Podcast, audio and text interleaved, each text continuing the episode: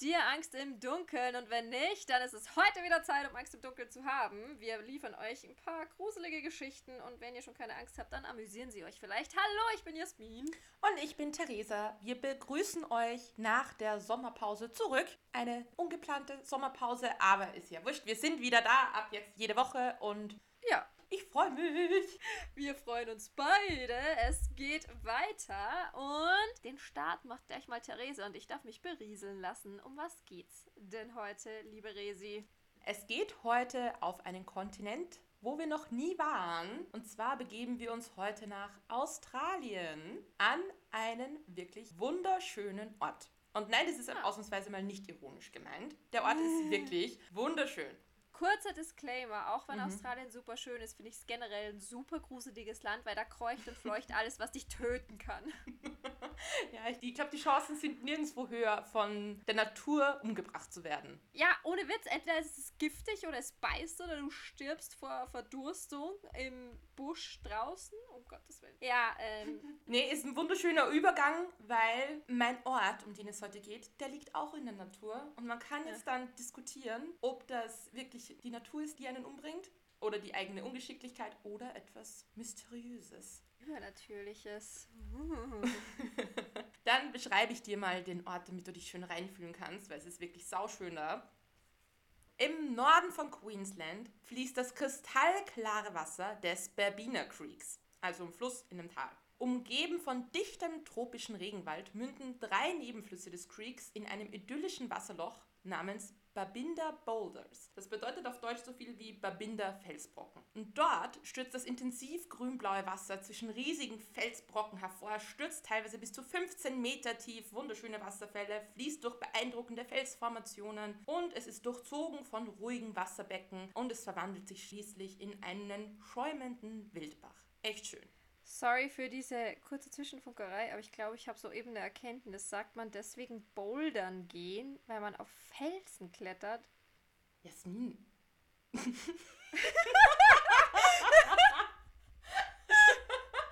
macht unglaublich viel Sinn, weil ich habe so Babinda Boulders gelesen und da musste ich dann auch googeln, nochmal Boulders. Was heißt Boulders eigentlich? Und dann kam da Felsbrocken raus und ich dachte mir so, okay. Aber irgendwie diesen Sprung habe ich nicht gemacht von Boulders zu Bouldern. Aber ja, ich vermute, du hast recht. Sehr gut mitgedacht. Das war gerade voll die Erkenntnis, wo ich mir gedacht habe, so, what? Sorry, das, das, das, das Nee, war gerade ist so ein. Einstein-Blitz. Ich musste das gerade Das ist loswerden. wunderbar, wir haben wieder beide was dazu gelernt. okay, also, das ist ein wunderschönes Bächlein, aber gut, Bächlein, es wechselt halt von so kleinen Bächen zu den Strömen und es gibt Wasserfälle, dazwischen kleine Teiche, wo man baden kann, bei manchen schon, bei manchen sollte man es nicht tun. Und damit ist Babina Boulders eine der beliebtesten Touristenattraktionen des, Achtung, jetzt kommt ein schwieriges Wort, Wurru-Nu-Ran National Parks. Wurru-Nu-Ran. Das schreibt man mit insgesamt sechs O's, also Wurru-Nu-Ran. der Wuru Nuran National Park. Und in dem liegt es nämlich. Und damit werden jedes Jahr eine Unzahl von Touristen, Menschen angelockt. Und bei Gelegenheit, ich schicke dir vielleicht später ein Video von so einem Drohnenflug, der da drüber geht. Es ist wirklich wunderschön. Und ich habe schon gedacht, ah, da will ich hin. Dann habe ich ein bisschen recherchiert. Und ich bin noch ein bisschen hin und her gerissen. Aber hm. Denn das harmlos klingende Babinda Boulders ist auch oft unter einem anderen Namen bekannt, der ein bisschen unheimlicher klingt, und zwar Devil's Pool Uh. oder auch Devil's Pools, weil es ja eigentlich mehrere gibt. Sind da schon, lass mich raten, mehrere Menschen ertrunken? Ja, das geht schon in die richtige Richtung, ja. War eine ganz gewagte Vermutung Ja, du bist ein gerade. richtiger Sherlock. Aber es heißt nicht ohne Grund Devil's Pool. Für die lokale Aborigine-Community ist Babinda, was wortwörtlich so viel bedeutet wie Wasser, das über Felsen fließt, heiliger Boden. Und es ist auch der Ort einer Legende, einer ziemlich tragischen Liebesgeschichte. Hm. Und es ist die Geschichte der jungen Ulana und Düger. Und die möchte ich dir jetzt erstmal erzählen. Okay. Die junge und wunderschöne Ulana wird ausgewählt, den angesehensten Stammesältesten Barunu zu heiraten. Das merken wir uns wieder. Das ist vermutlich der Grund, warum der Nationalpark so heißt. Aha. Den sollte sie also heiraten. Haben sie auch getan. Nachdem die beiden geheiratet haben, wandert aber ein anderen Stamm in ihr Tal und Ulana verliebt sich in einen sehr gut aussehenden jungen Mann aus dem anderen Stamm. Er heißt Düger. Oh. Die beiden verlieben sich auch unsterblich ineinander, aber es ist halt eine verbotene Liebe. Ach, Romeo und Julia.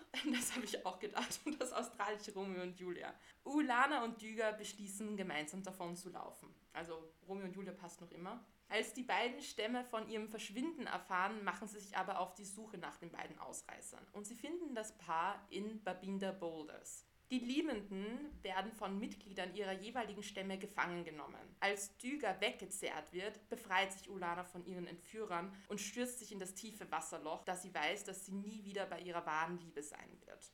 Oh. Ihr bitterer Schrei soll die ruhige Wasseroberfläche in eine tosende Flut verwandelt haben, der Erde und Himmel erschütterte. Riesige Felsen lösten sich und schmetterten in das Gewässer und Ulana verschwand in den Tiefen des Wassers.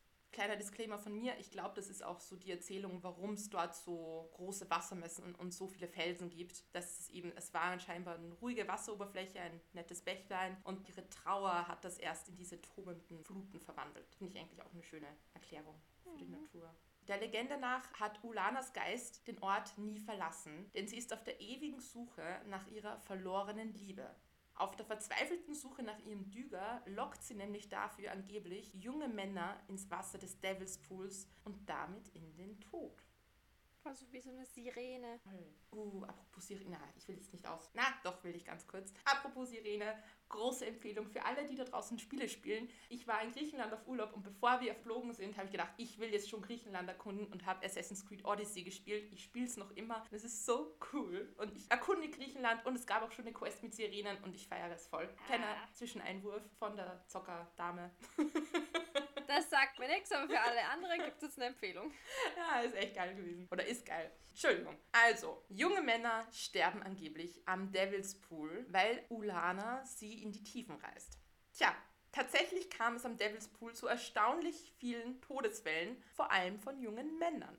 So findet man beispielsweise in der Nähe des Pools eine Gedenktafel für den am 22. Juni 1976 verstorbenen Pat McGann.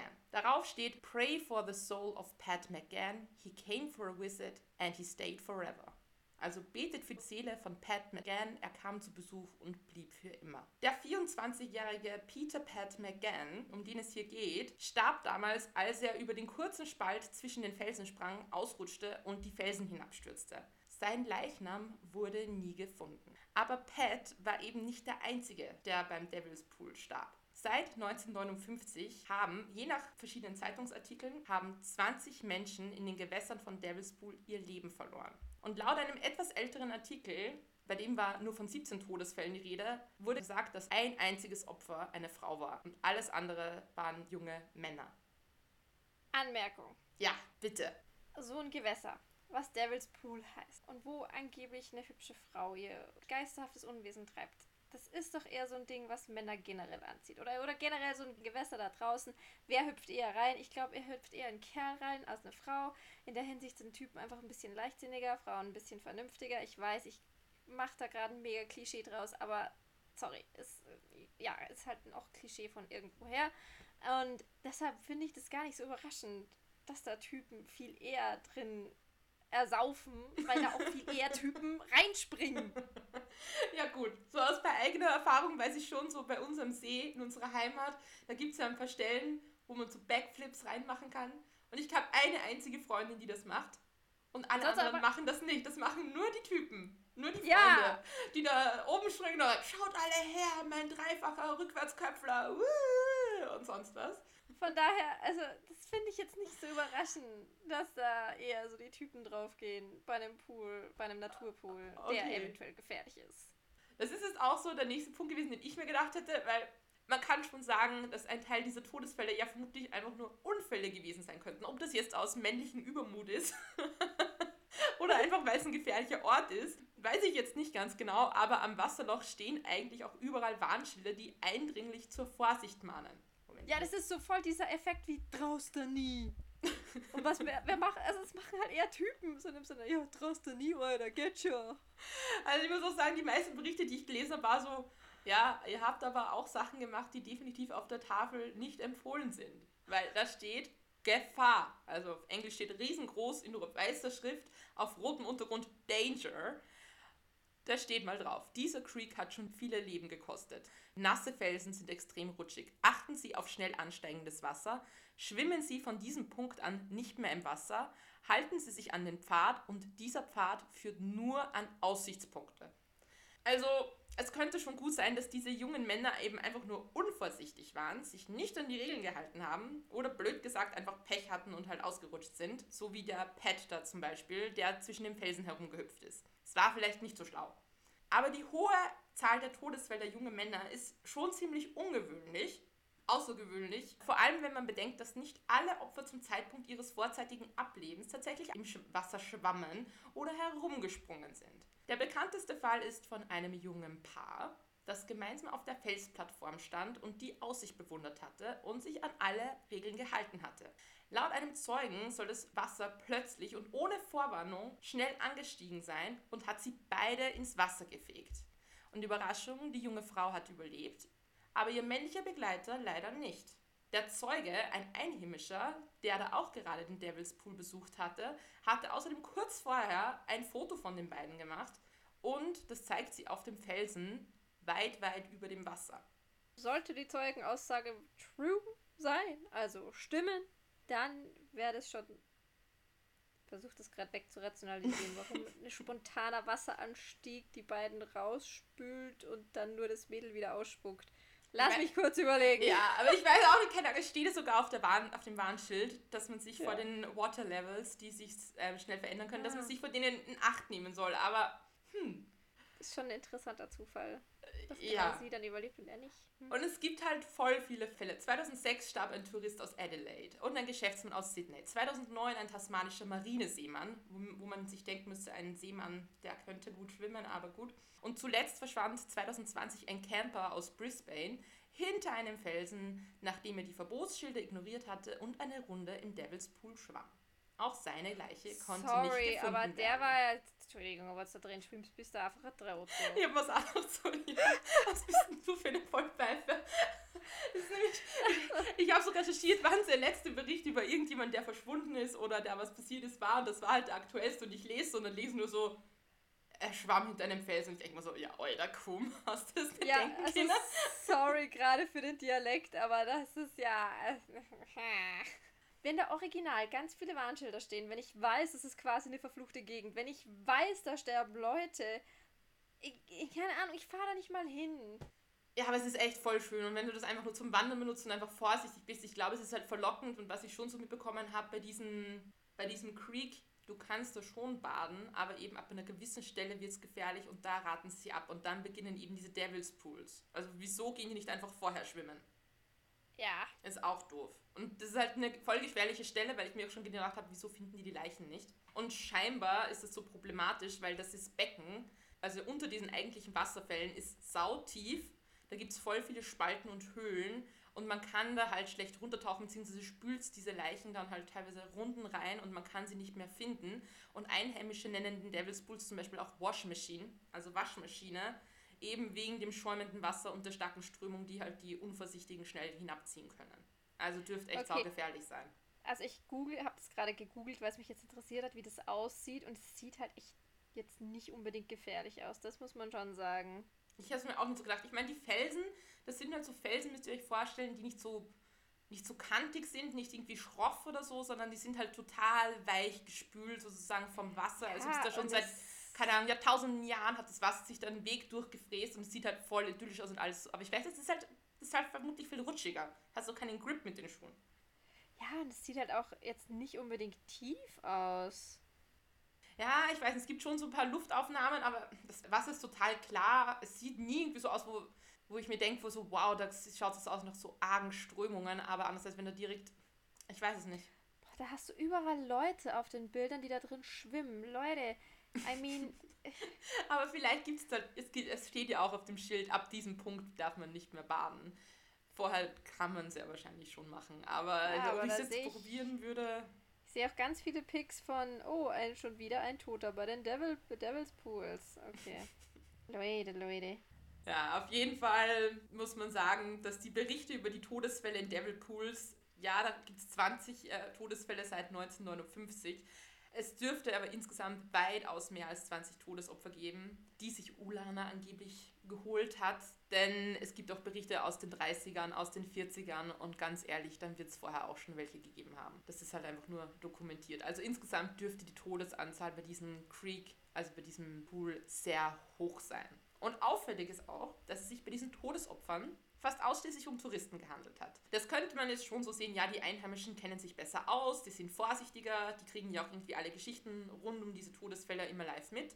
Oder, und das ist eben eine Theorie, dass Ulana es aus einem anderen Grund auf Besucher abgesehen hat. Unter den Aborigines heißt es nämlich, dass diejenigen, die diese heilige Stätte nicht respektieren, und das sind vorwiegend Touristen, die einfach eine gute Zeit haben wollen und Spaß haben wollen und quasi auf alles scheißen, sorry, ähm, von großem Unglück oder eben von Ulana heimgesucht werden sollen und heimgesucht werden.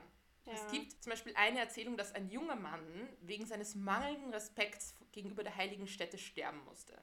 Der junge Mann trat scheinbar mit dem Fuß gegen eine angebrachte Gedenktafel, die eben an diejenigen erinnern soll, die da gestorben sind. Und als er gegen die Plakette trat, rutschte er im selben Moment aus, fiel in den Pool und ertrank.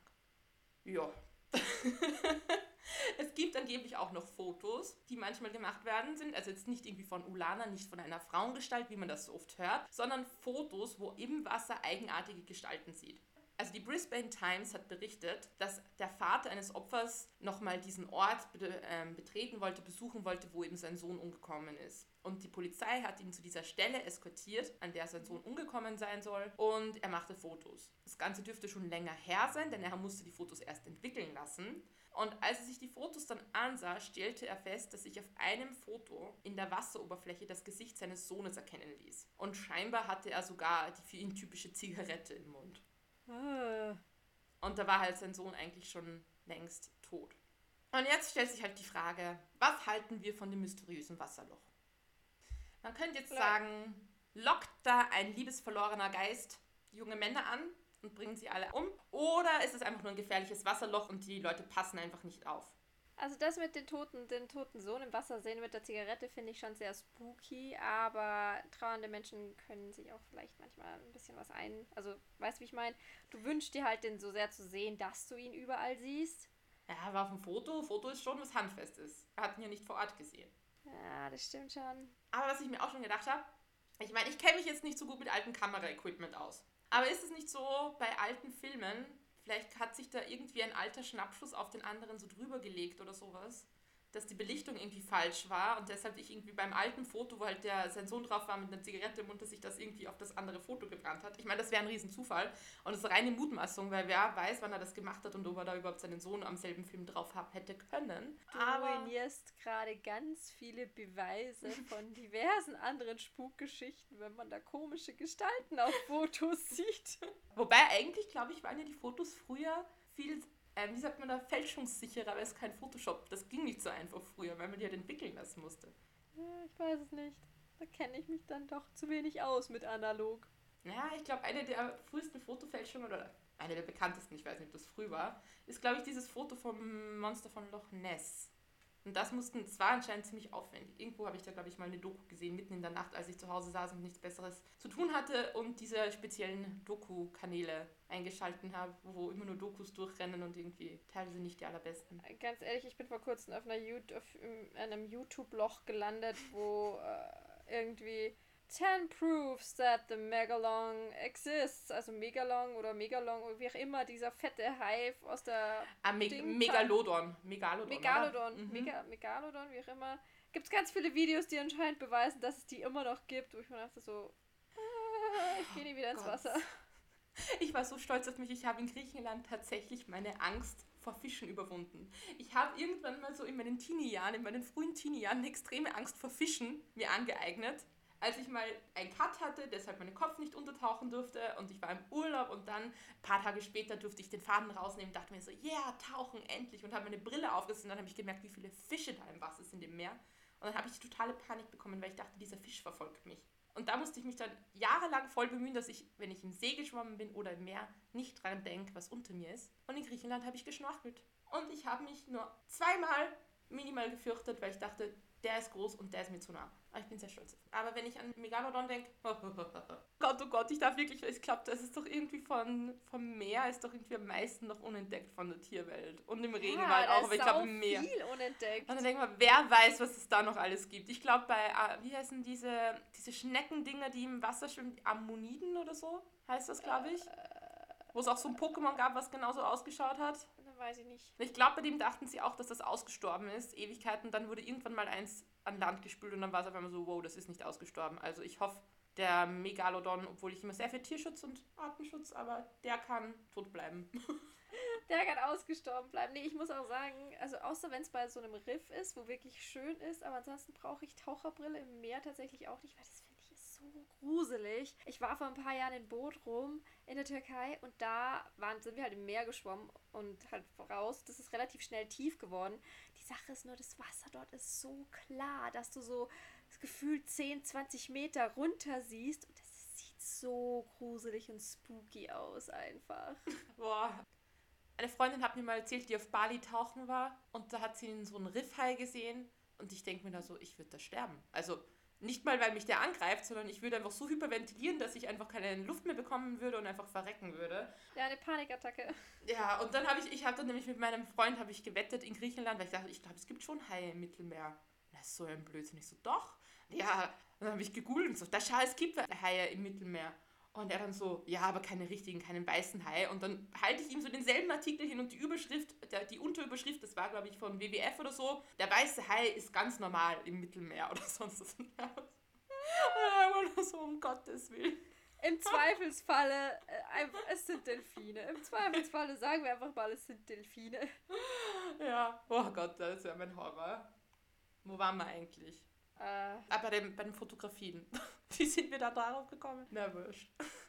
Aber meine Theorie bei dem Ganzen, ich glaube, ich glaube tatsächlich, dass das eher eine Legende ist. Also diese Legende um Ulana und sonst was wurde erfunden, um Leute als Warnung quasi fernzuhalten von diesem Platz. ja, und dann hat es den gegenteiligen Effekt. Ja, jetzt hat es so einen gegenteiligen Effekt, aber ich glaube einfach so, das ist eine Geschichte von den Aborigines, die sie sich erzählt haben, so Achtung, das ist ein gefährlicher Ort, da ist heilig, da ist ein Geist und das ist irgendwie eine leidende Frau und bleibt fern. Und so quasi ein bisschen als Sinn. Lerneffekt, so wie der Krampus. Erinnert dich an die Krampus-Folge, so quasi benehmt euch, sonst passiert was Schlimmes. Und ja, Tourismus setzt ein, es ist wunderschön, natürlich wollen alle Leute hin und dann setzt vielleicht doch ein bisschen so die Dummheit ein. Vielleicht auch, weil es ein bisschen harmlos aussieht, dieser Ort. Also zumindest auf den Fotos. Keine Ahnung, wie es in echt ist. Vielleicht ist es in echt alles viel gewaltiger und beeindruckender. Aber auf den Fotos denke ich mir auch so, boah, es schaut schon schön aus. Würde ich auch gerne reingehen. Und das ist halt vielleicht verlockend, dass sie sich denken, ja, mir wird schon nichts passieren. Ja, dann, und dann auf ja. einmal. Oder es ist Ulana und wir wissen es nicht. Da kann man auch. Wer, wer weiß. Ihr könnt uns das ja wissen lassen, was ihr von der Geschichte haltet. Ich fand sie trotzdem cool, weil ich mag das so. Legenden so fand ich irgendwie cool, weil von Aborigines, das finde ich irgendwie, hat man noch nicht. Da dachte ich mir so, ja, komm, Ist mal representing. eine andere Gegend. Representing all over the world. Wir supporten das. Ist mal eine andere Gegend. Ja, wie gesagt, wir hoffen, ihr hattet Spaß bei der ersten Folge nach der Sommerpause. Und ansonsten äh, schreibt uns gerne Feedback auf unserem Instagram-Account. Da ist jetzt auch den Sommer über nichts passiert, aber da wird jetzt wieder ganz viel passieren. Und wir freuen uns über Feedback und über Nachrichten. Wir lesen und beantworten alle. Und wir sehen uns wieder. Jetzt kommen wieder regelmäßig Folgen. Der Urlaub ist vorbei. Meiner auch. Ah, noch was. Ads Dunkelpodcast, so findet ihr uns auf Instagram. genau. Dann, wie war unsere Endcatchline nochmal? Ich weiß es nicht mal. Erschreckt euch nicht im Dunkeln? Oder wir, wir hatten doch da irgendwas. Lasst euch nicht erschrecken. Ja, dann viel Spaß mit der Folge. Lasst euch nicht erschrecken und wir hören uns beim nächsten Mal. Bis zum nächsten Mal. Ciao. Uh, und wenn jemand mal bei, von euch dort war, könnt ihr uns gerne berichten, wie es dort wirklich ausschaut und ob es gefährlich war. Und wenn ihr ein junger Mann seid, der uns schreibt, dann wissen wir, ihr seid richtig hart, ihr habt es überlebt. Passt. Gut. Ciao.